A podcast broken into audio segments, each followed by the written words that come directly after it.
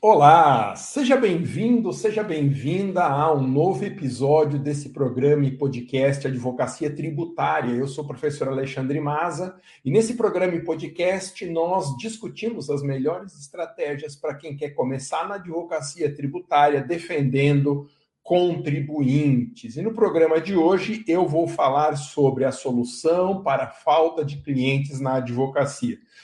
Antes de eu falar sobre a solução para a falta de clientes, os três recadinhos de sempre. Primeiro, que essas transmissões são feitas para eu estabelecer parcerias com você nos seus casos de advocacia. Então, você que me assiste, você que me ouve, tendo algum caso no escritório que você precise de ajuda, pela complexidade, pelo assunto ser muito diferente, por qualquer razão, entre em contato comigo direto pela uma mensagem no Instagram, mande uma mensagem direta para o meu perfil que eu mesmo respondo.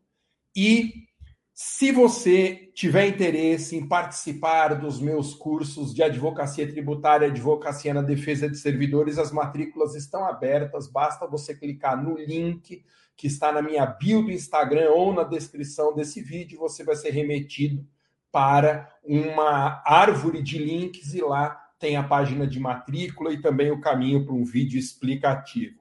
E finalmente eu gravei com muito carinho um aulão sobre a grande oportunidade do momento da advocacia tributária, um aulão sobre TUS de TUST, a tese do século na advocacia tributária, para você assistir gratuitamente, começar já a entender o funcionamento da advocacia tributária, busque também o link que está na minha bio do Instagram ou na descrição desse vídeo. E aí, quando abrir a árvore de links, clica lá no aulão, porque você vai ser encaminhado diretamente para a página de registro. É só você deixar o seu nome, o seu melhor e-mail, que você pode assistir a reprise, a uma retransmissão do nosso aulão. Antes da gente começar, eu quero perguntar o seguinte: diga para mim se você já passou por alguma ou algumas dessas situações. Você está advogando e sente que a sua carreira está parada, está estagnada, que você anda de lado, não enxerga uma perspectiva de crescimento? Ou então você tem clientes ruins e ou clientes de vários nichos espalhados né, por vários ramos do direito. Se você considera que os seus ganhos são insuficientes, também sinalize aqui para eu avançar na nossa discussão. Se a sua maior dor na advocacia é a instabilidade financeira, se chega a ter dúvida, se você chega a ter dúvida se a advocacia é realmente o seu futuro, ou então se você tem que prestar concurso público, ou então mudar de área, fazer outra faculdade, trabalhar no comércio, não sei, você já teve essa sensação? E já cogitou de largar, abandonar a advocacia? Muito bem, se a sua resposta foi positiva a alguma dessas questões, a live de hoje é para você. Esse podcast é para você, porque eu vou falar de um assunto fundamental, o coração da advocacia que é o tema do cliente. Veja, quando que nós aprendemos a lidar com o cliente? Nós aprendemos normalmente com a prática da advocacia. Ninguém ainda sai da faculdade sabendo lidar com o cliente. E lidar com o cliente envolve vários pontos. Por exemplo, como prospectar o cliente. É uma questão que as pessoas sempre ficam na dúvida. Como que a gente se comporta na reunião para fechamento do contrato?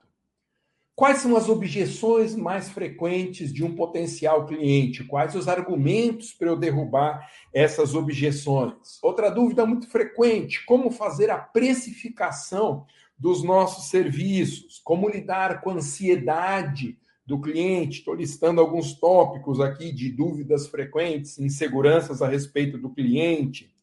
Como que a gente faz para, na cabeça do cliente, separar a nossa jornada de trabalho do horário de descanso, para evitar que o cliente entre em contato com você em finais de semana? Como que é feita a cobrança desse cliente? Uma coisa é precificar, outra coisa é você cobrar o cliente desse valor precificado.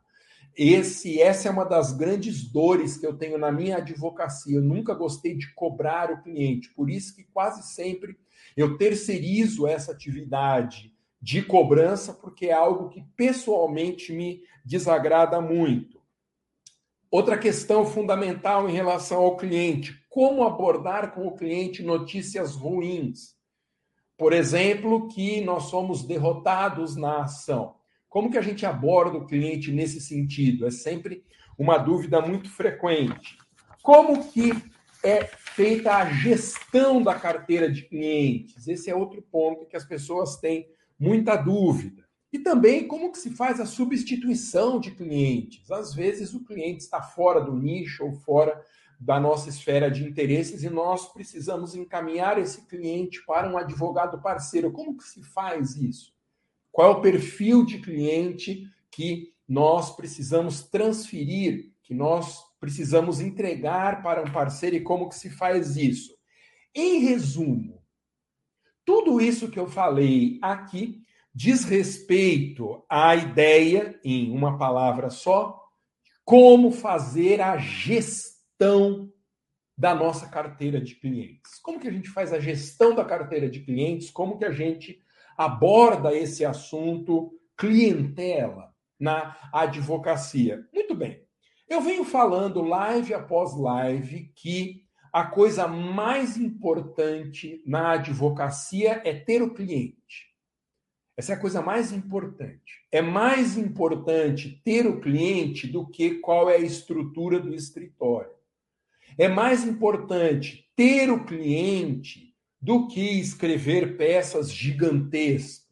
Às vezes é mais importante ter o cliente e mantê-lo até do que investimento em cursos e mais cursos de especialização, pós-graduação, mestrado, doutorado, pós-doc, que não asseguram absolutamente nada em relação ao atendimento do cliente. Coloque na sua cabeça.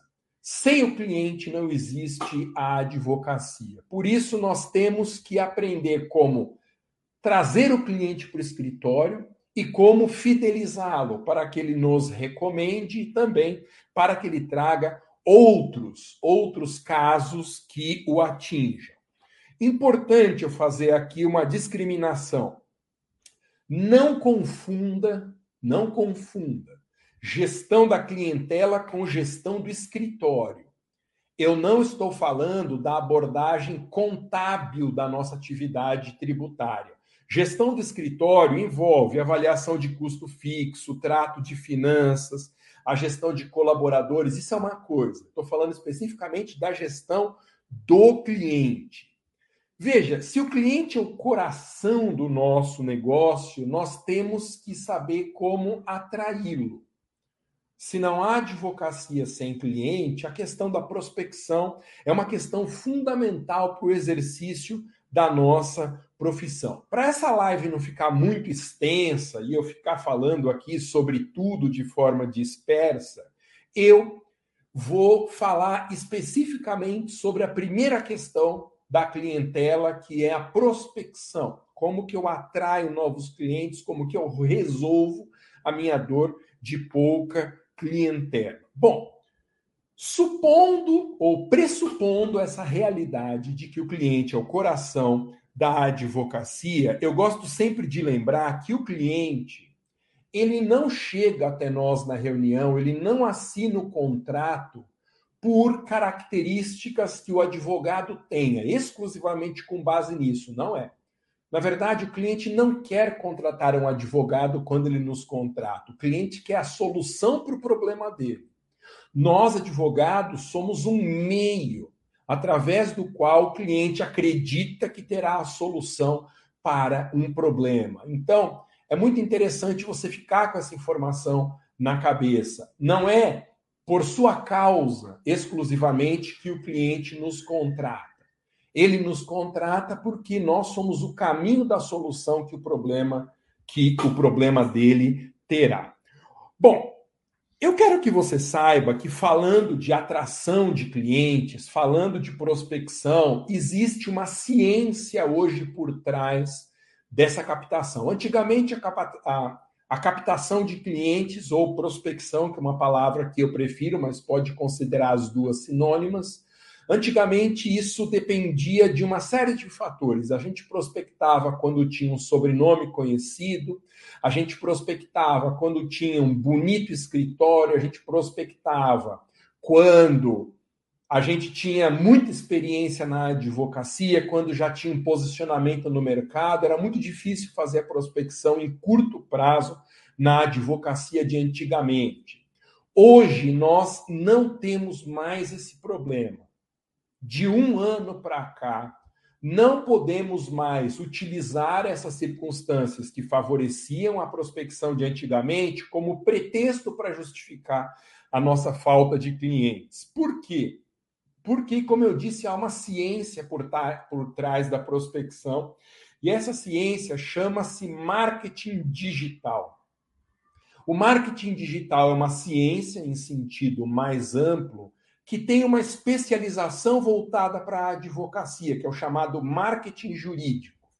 Então, existe muito conhecimento que já foi produzido e segue sendo produzido a respeito dessa atividade específica de atrair clientela para o nosso escritório. E eu, Alexandre Maza, tenho me capacitado nos últimos anos de uma forma muito ativa, me capacitado para ensinar marketing jurídico. Mas lembra, marketing jurídico é uma noção mais ampla, que engloba posicionamento no mercado, gestão financeira do escritório, é todo o conhecimento do marketing digital dirigido ao ambiente jurídico.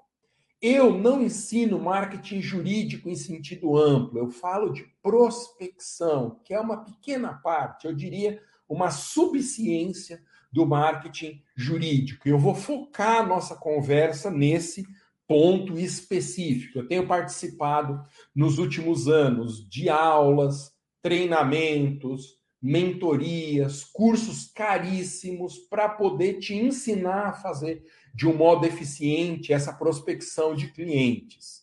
Porque eu sempre gosto de falar de um assunto que eu domine.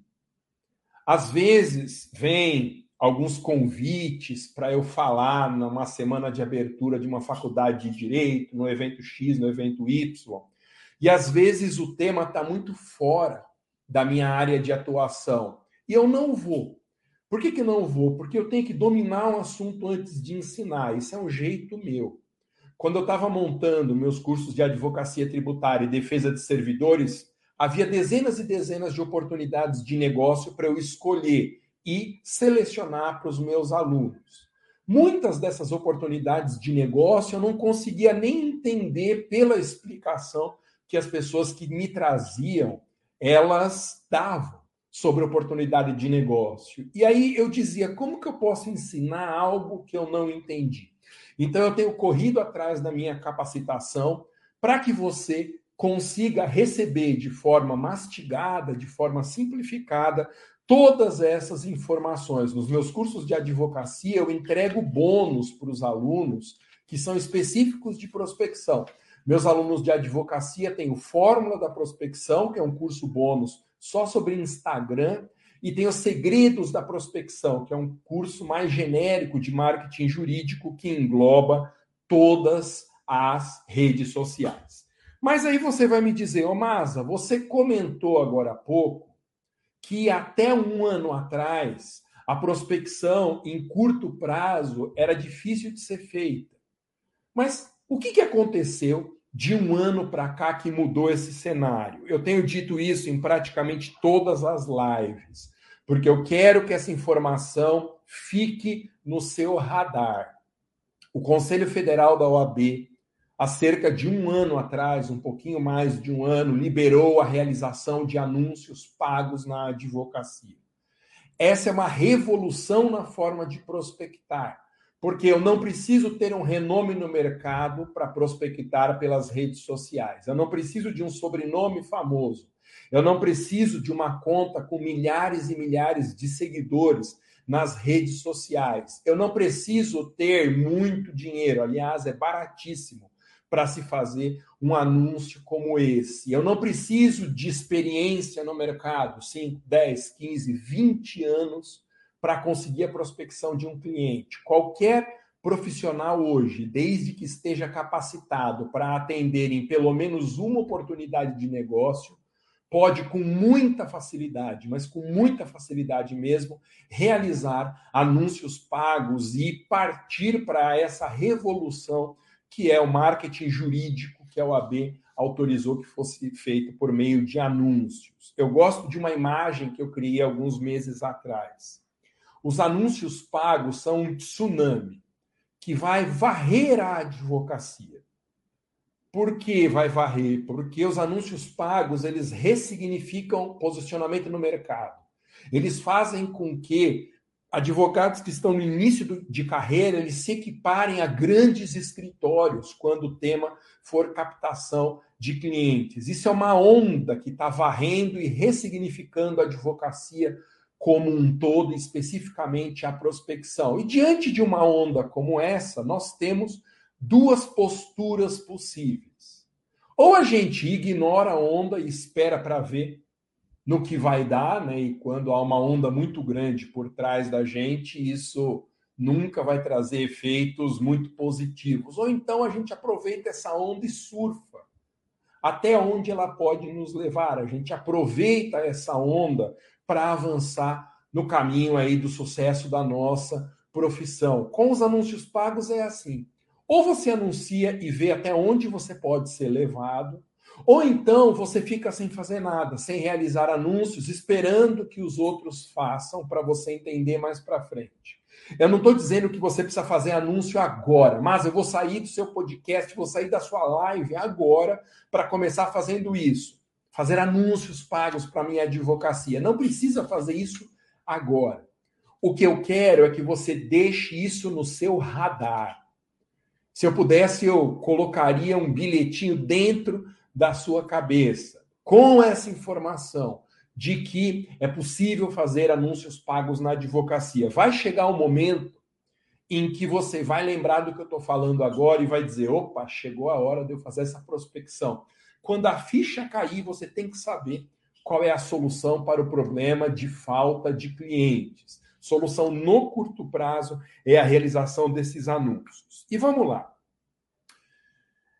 Onde que a OAB liberou a realização de anúncios pagos? Qual o diploma normativo em que isso foi liberado? Existe um provimento do ano de 2021, finalzinho de 2021, que é o provimento número 4 de 2021 do Conselho Federal da OAB. Esse provimento é o ato normativo que, em primeiro lugar, autorizou a realização de anúncios.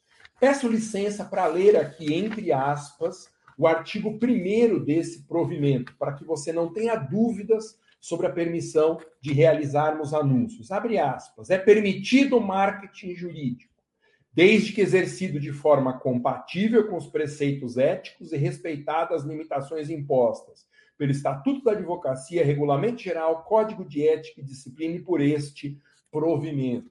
Então, é curioso o que o Conselho Federal da OAB fez. Ele deu autorização para anúncios e, logo na sequência da redação do caput do artigo 1, já encheu de restrições. Porque o Conselho Federal percebeu o tamanho da revolução daquilo que ele passou a autorizar e definiu quais são as limitações ao exercício desses anúncios. Ao contrário do que algumas pessoas acham, nós não estamos equiparados à advocacia norte-americana, por exemplo. Às vezes a pessoa vai para os Estados Unidos a passeio, sei lá, ou assiste algum filme e vê aquelas propagandas abertas de escritórios e advogados anunciando em banners em táxis, em outdoors gigantescos, em revistas, às vezes em rádio televisão, e as pessoas acham que no Brasil passou a ser possível a realização dessa publicidade ostensiva da advocacia. E não é assim. Perceba, no que diz o artigo 1, há uma pequena autorização para a realização de anúncios e uma série de restrições que o Conselho Federal da OAB estabeleceu. Então, o exercício do marketing jurídico na nossa profissão não é um exercício 100% livre nós precisamos ser conservadores na interpretação das restrições à realização de anúncios. Quanto mais conservador você for na interpretação dessas restrições, mais seguro estará o seu futuro, evitando assim que haja problemas éticos com, com o Conselho Federal da OAB. Ô Masa, mas com tanto advogado no mercado, como que a OAB vai chegar no meu anuncinho lá para analisar se há observância ou não das restrições normativas. Isso normalmente se dá por denúncia.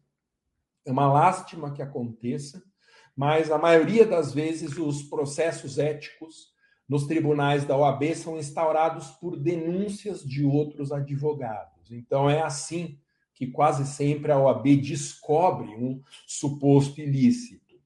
E é interessante porque eu tenho feito muitas reuniões com alunos dos meus cursos de advocacia. Porque logo que o aluno chega num curso meu de advocacia, eu marco uma conversa pelo Zoom só entre nós dois, e nessa conversa eu faço uma espécie de uma mentoria. Ou seja, pergunto como que está a advocacia desse aluno, digo quais são as estratégias para abordagem do curso para não precisar sair assistindo tudo e também explico como funcionam as parcerias. Então, eu tenho um contato muito próximo, especialmente com esses alunos que estão chegando agora no curso de advocacia.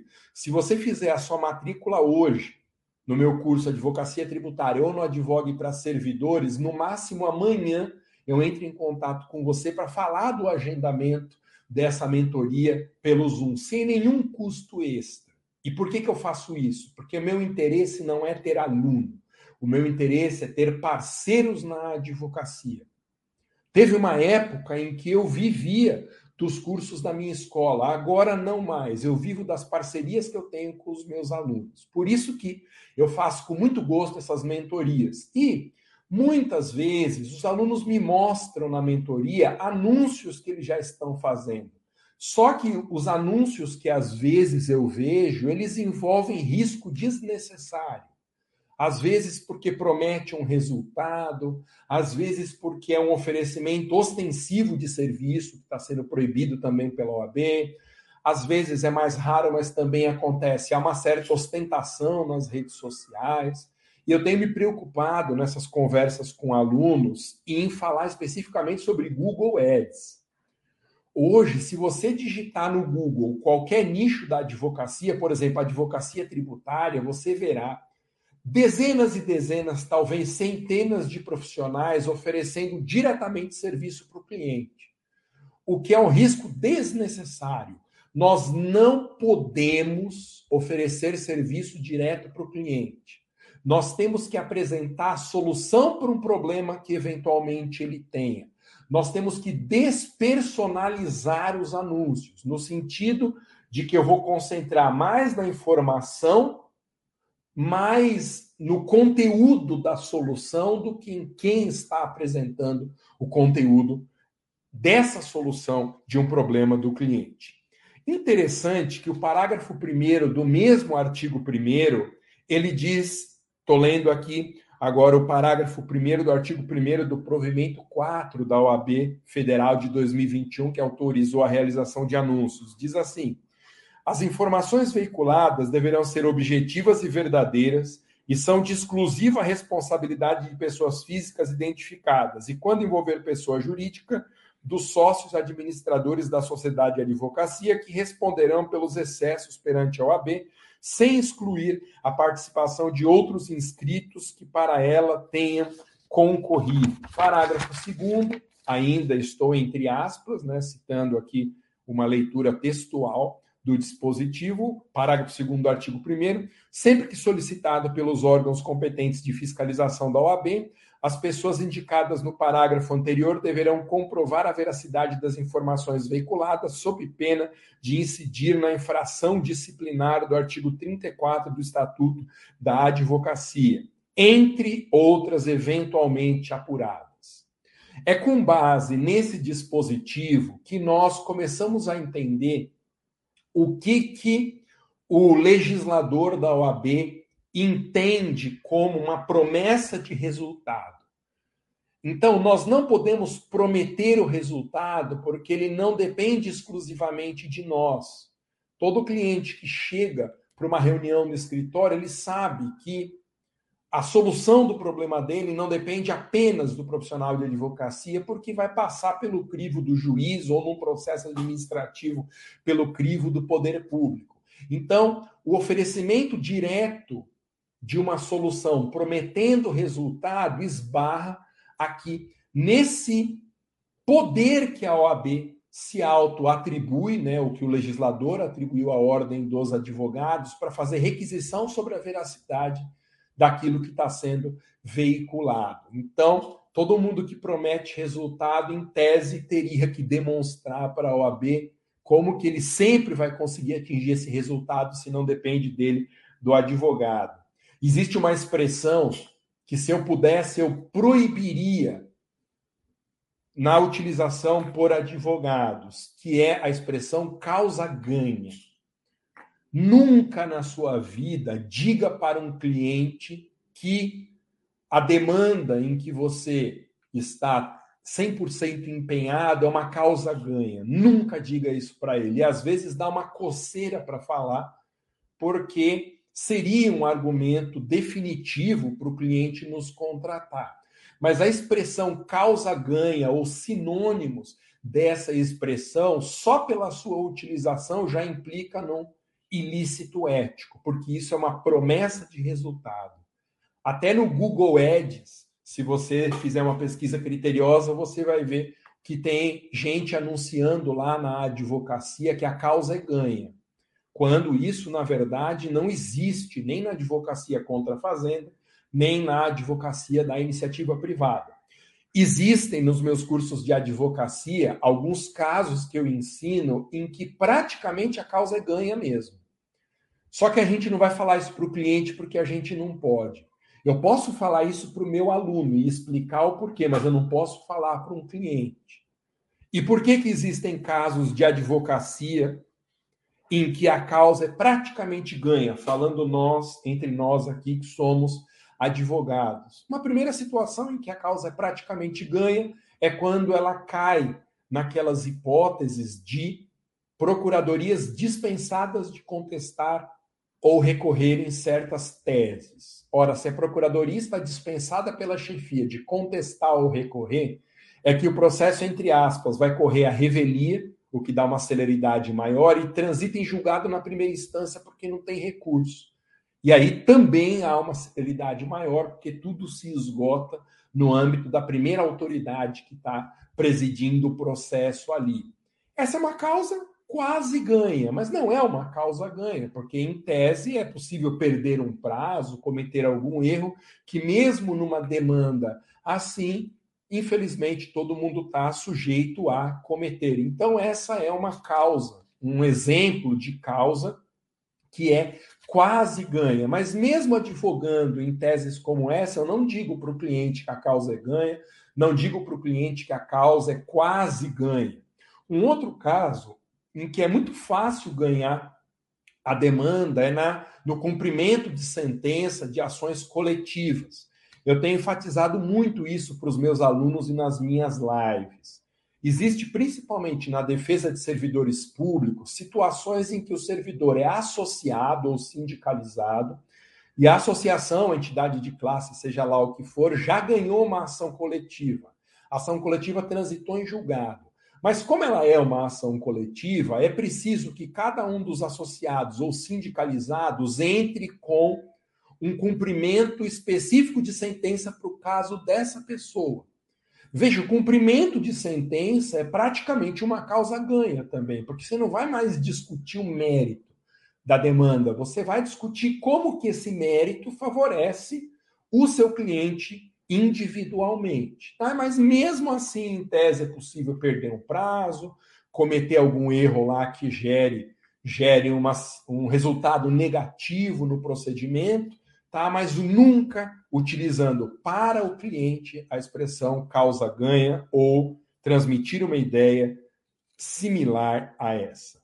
Bom, Ô Masa, como que nós fazemos então prospecção? Se você está dizendo, Masa, que nós vivemos uma revolução, como que se faz um anúncio pago? Então, isso precisaria de uma aula longa. Eu falo isso em cursos de 5, 6, 10 horas na minha escola. Mas eu posso eu posso resumir as ideias aqui. Primeiro, para você fazer anúncios pagos, é interessante que você delegue a realização desses anúncios para quem sabe fazer. Você não precisa ficar se matando, ficar perdendo o cabelo, como é o meu caso, ficando com o cabelo branco para tentar compreender como que se faz um anúncio. Você pode delegar essa tarefa. Então, eu tenho sugerido que todo mundo que quer delegar uma tarefa como essa entre num site chamado 99filas.com.br. Cuidado, porque não se escreve como se fala. 99 é o numeral mesmo, frilas é de freelancer, né, uma corruptela, digamos, de freelancer, então é F R duplo E L A S.com.br. Então 99frilas.com.br. Vá lá, você se cadastra gratuitamente, descreve qual o projeto de que você precisa, nesse caso, a realização de anúncios pagos, e os profissionais cadastrados na plataforma, que são dezenas de milhares, entram em contato com você para passar um orçamento. Mas é muito importante você entender que a execução do anúncio você não precisa fazer. Você pode delegar, porque é barato e porque vai sair melhor se você delegar do que se você fizesse. Você vai delegar a execução, a mão na massa, mas a inteligência da prospecção só você é que vai dominar. Porque quando você terceiriza uma atividade como essa, a pessoa que vai prestar serviço para você, ela é uma executora. Você que vai ter que indicar para ela quais são os objetivos, você que vai ter que otimizar os resultados se não estiverem bons. Então, nunca perca o contato Nunca perca a visão geral sobre a atividade de tráfego. Tráfego é o que nós dizemos no jargão, na linguagem coloquial, digamos, da ciência do marketing jurídico. Tráfego é a arte, a técnica, a ciência, se você preferir, de levar o potencial cliente ao produto que nós oferecemos. Então, a inteligência do negócio você tem que você tem que dominar. Por isso que é legal você entender como faz, embora não precise você colocar a mão na massa para fazer. Outra coisa importante, eu tenho sempre sugerido que você comece anunciando pelo Instagram, que é muito fácil. Então é preciso ter uma conta no Instagram, que pode ser a sua conta pessoal mesmo. Não precisa criar uma conta do escritório, pessoa jurídica eu gosto sempre de lembrar que as pessoas gostam de ser atendidas por pessoas. É muito esquisito quando a gente fala com um robô. Uma das maiores satisfações que eu tenho hoje em dia com os meus alunos é eu mandar um áudio pelo WhatsApp falando o nome do aluno para ele saber que sou eu mesmo. E por que, que a pessoa gosta de saber que sou eu mesmo? Porque é um atendimento personalizado. Ela sabe com quem ela está lidando do outro lado e não com uma empresa, uma pessoa jurídica, uma abstração qualquer, um escudo que eventualmente a pessoa crie para não ter que lidar diretamente com o cliente. Então, pode ser um perfil pessoal mesmo que você transforma num perfil com conteúdo para prospecção. Evite se dirigir diretamente ao destinatário, porque isso pode caracterizar uma, um oferecimento ilícito de serviços. Então, não diga assim, você que é servidor público, você que é contribuinte de PVA, você que é empresário e está no Simples. Cuidado, a gente pode utilizar a mesma ideia transmitindo a solução de um problema que eu não preciso dizer que o cliente tem aquele problema, ele vai entender que ele tem. Tá? Então, muito cuidado com anúncios que se dirigem de forma muito ostensiva ao destinatário. Até pouco tempo atrás, eu não sei se isso mudou, porque faz um tempinho que eu não mexo com esse assunto, tá? Que eu vou comentar agora. as políticas das redes sociais, políticas de privacidade, inclusive, elas não incentivam os anúncios que fazem uma abordagem muito direta do destinatário, porque as redes sociais querem que a experiência de navegação seja uma experiência prazerosa. E aí a pessoa fica mais tempo ali naquela rede e se sujeita a uma quantidade maior de apresentação de anúncios. E tudo aquilo que mais ou menos que aponta o dedo para a gente numa rede social causa uma sensação esquisita e que não é estimulada pelas políticas de privacidade. Bom, depois você impulsiona um conteúdo de solução a problema do cliente e coloca um link através do qual o interessado pode se informar mais sobre, sobre o assunto, que é a solução do problema dele. Interessante. Até uns seis meses atrás, eu dizia que nos anúncios a gente deveria ligar no botão Saiba Mais um link que não iria diretamente para o nosso WhatsApp, mas um endereço de e-mail, um telefone fixo, algo que pudesse criar um distanciamento mínimo em relação ao cliente. Só que eu evoluí nesse ponto de vista, muito influenciado, inclusive, pelos meus alunos dos cursos de advocacia que me relatam experiências bem-sucedidas com anúncios conectados diretamente ao WhatsApp. Ou seja, você encurta o caminho.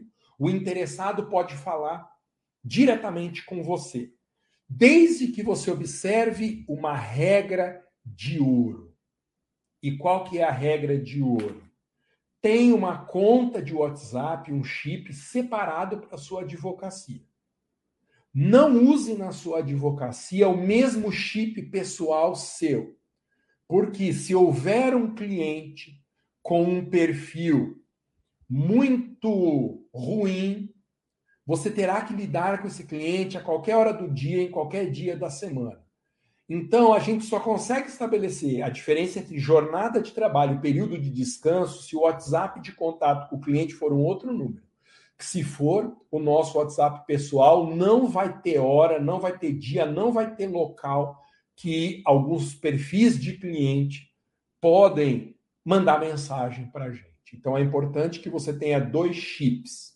Tem celulares que permitem você ter dois ou mais chips, melhor ainda, mas dá para você colocar um chip em cada celular. Eu tenho feito isso daí. Eu tenho separado um chip só com um celular específico para minha advocacia, diferente do meu do meu WhatsApp pessoal, justamente para conseguir fazer a distinção entre jornada de trabalho e horário ou dia de descanso, ok? Uma outra dica que eu sempre dou para fazer prospecção é você anunciar para as pessoas que estão próximas do seu escritório. E o que é próximo de escritório? Depende do tamanho da sua cidade. Eu que moro aqui em São Paulo, na maior cidade do Brasil, se eu anunciar e colocar que eu quero que o meu anúncio seja entregue a pessoas que estão até um quilômetro distantes aqui, num raio de um quilômetro, no entorno do meu escritório, que fica no bairro dos Jardins, esse anúncio vai ser dirigido para cerca de 2 ou 3 milhões de destinatários, porque é uma área densamente povoada na maior cidade do Brasil. É uma área com uma demografia muito específica de grandes cidades. Então, aqui, para quem está na capital do estado de São Paulo, o anúncio pode ser dirigido a um raio pequeno de destinatários. Agora, se você está numa cidade de médio porte ou até numa cidade de pequeno porte, anuncie para o seu município. Entregue o conteúdo do seu anúncio pela rede social para todo mundo que está na mesma cidade que você. Se a cidade for muito pequena, acrescente cidades do entorno da sua micro-região aí. O importante é que quando você programar o seu anúncio para ser distribuído, que a rede social indique que há ali mais, pelo menos mais de um milhão de potenciais destinatários. Isso vai fazer com que seus anúncios produzam um resultado melhor. E talvez aquela que seja a dúvida mais frequente de quem está começando nos anúncios. Ô, Masa, o que, que eu escrevo na minha publicação? A imagem da publicação, que nós chamamos de banner, aquela imagem estática, terá que ter uma manchete chamativa para despertar a atenção do potencial cliente quando ele estiver ali no celular rodando no feed. Então eu sempre recomendo letras grandes, letras grandes e que apontem para a solução de um problema. Bom, que mais? A linguagem dessa publicação tem que ser uma linguagem sem juridiquês. Às vezes, as pessoas passam pela faculdade de direito sem entender que a linguagem rebuscada do direito, a linguagem rebuscada forense, ela só pode ser utilizada no ambiente jurídico. Eu não posso me comunicar com o cliente usando juridiquês, porque senão ele não vai entender o que eu estou falando.